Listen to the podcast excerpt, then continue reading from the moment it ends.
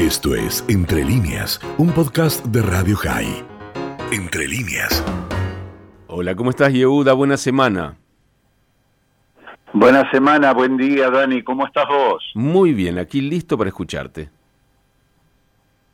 Dani, el término tritel es una palabra árabe marroquí que con el tiempo adquirió un significado similar al de pogromo. Literalmente, el término significa tratar de descubrir y sacar los objetos escondidos en el suelo. En términos generales, esto quiere decir saqueo y está asociado con varias incursiones realizadas por marroquíes en varios judíos de Marruecos en distintas ciudades para saquear y apropiarse de sus bienes.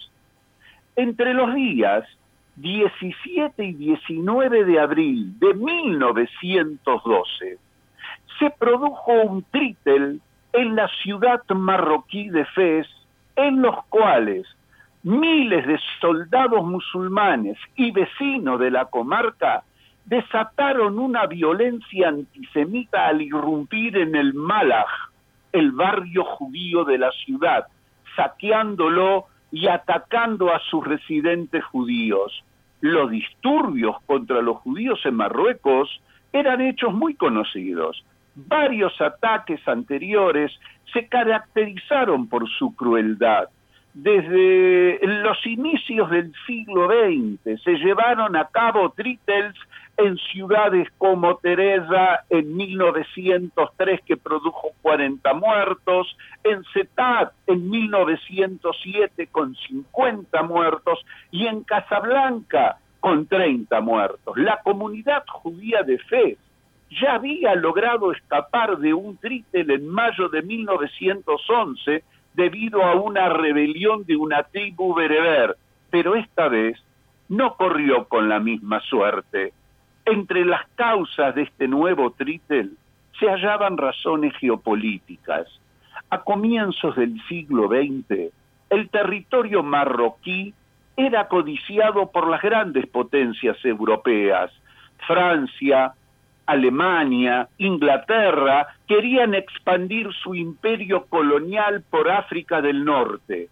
El 30 de marzo de 1912, como consecuencia de la conocida crisis de Agadir entre Francia y Alemania, se firmaron los acuerdos de Fez, por las cuales el sultán Abd al-Hafid cedía la soberanía marroquí a la República Francesa.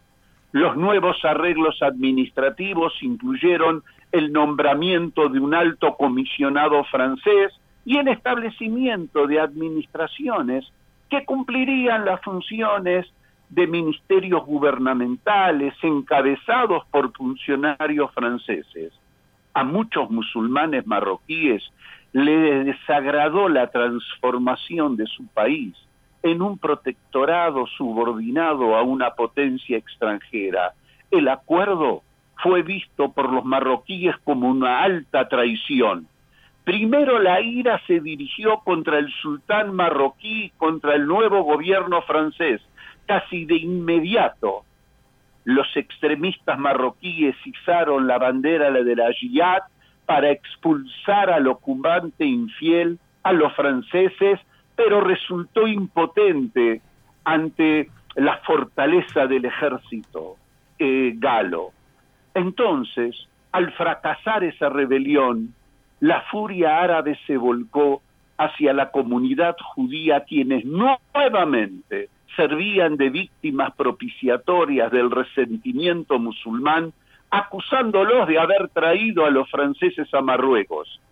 La comunidad de Fez contaba con unos 12.000 judíos dentro de una población general de unas 100.000 personas.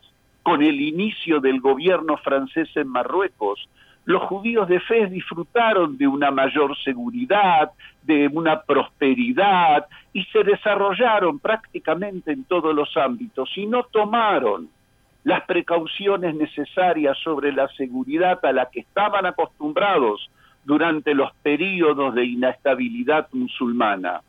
El último día del mes de Nisan, después de las fiestas de Pesaj y de la Mimuna, las hordas furiosas musulmanas invadieron el barrio judío de la capital y por tres días, sin descanso, saquearon y masacraron a una parte de la población judía. Los disturbios estallaron cuando el ejército marroquí de Fez se rebeló contra los instructores franceses a los que mataron a tiros. Más de cinco mil, más de cinco mil efectivos marroquíes bien armados participaron del levantamiento, pero las tropas francesas repelieron el ataque. El gueto de Malach, el barrio judío rodeado por un alto muro con un gran portal, se encontraba en el camino de retirada del derrotado ejército musulmán marroquí. Los soldados irrumpieron en él dejando una estela de destrucción y muerte. El saldo del tértil fue estremecedor 51 judíos murieron en los disturbios, entre ellos 18 mujeres y 10 niños víctimas de todo tipo de vejémenes, y el número de heridos llegó a casi un centenar.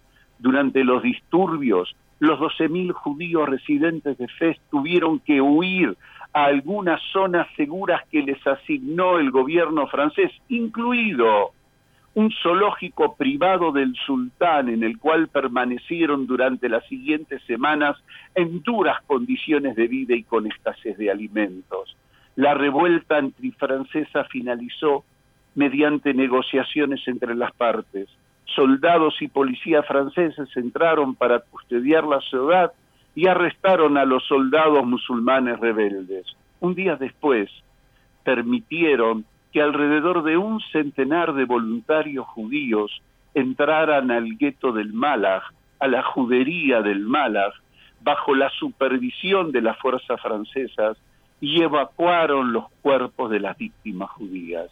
En la semana siguiente, con la ayuda de donaciones de otras comunidades judías, tanto de Marruecos como de Europa, una vez más se inició la reconstrucción del barrio judío tal como sucedía, Dani, durante innumerables momentos y tiempos en que las comunidades judías del norte de África tenía que comenzar una reconstrucción después de una salvaje agresión.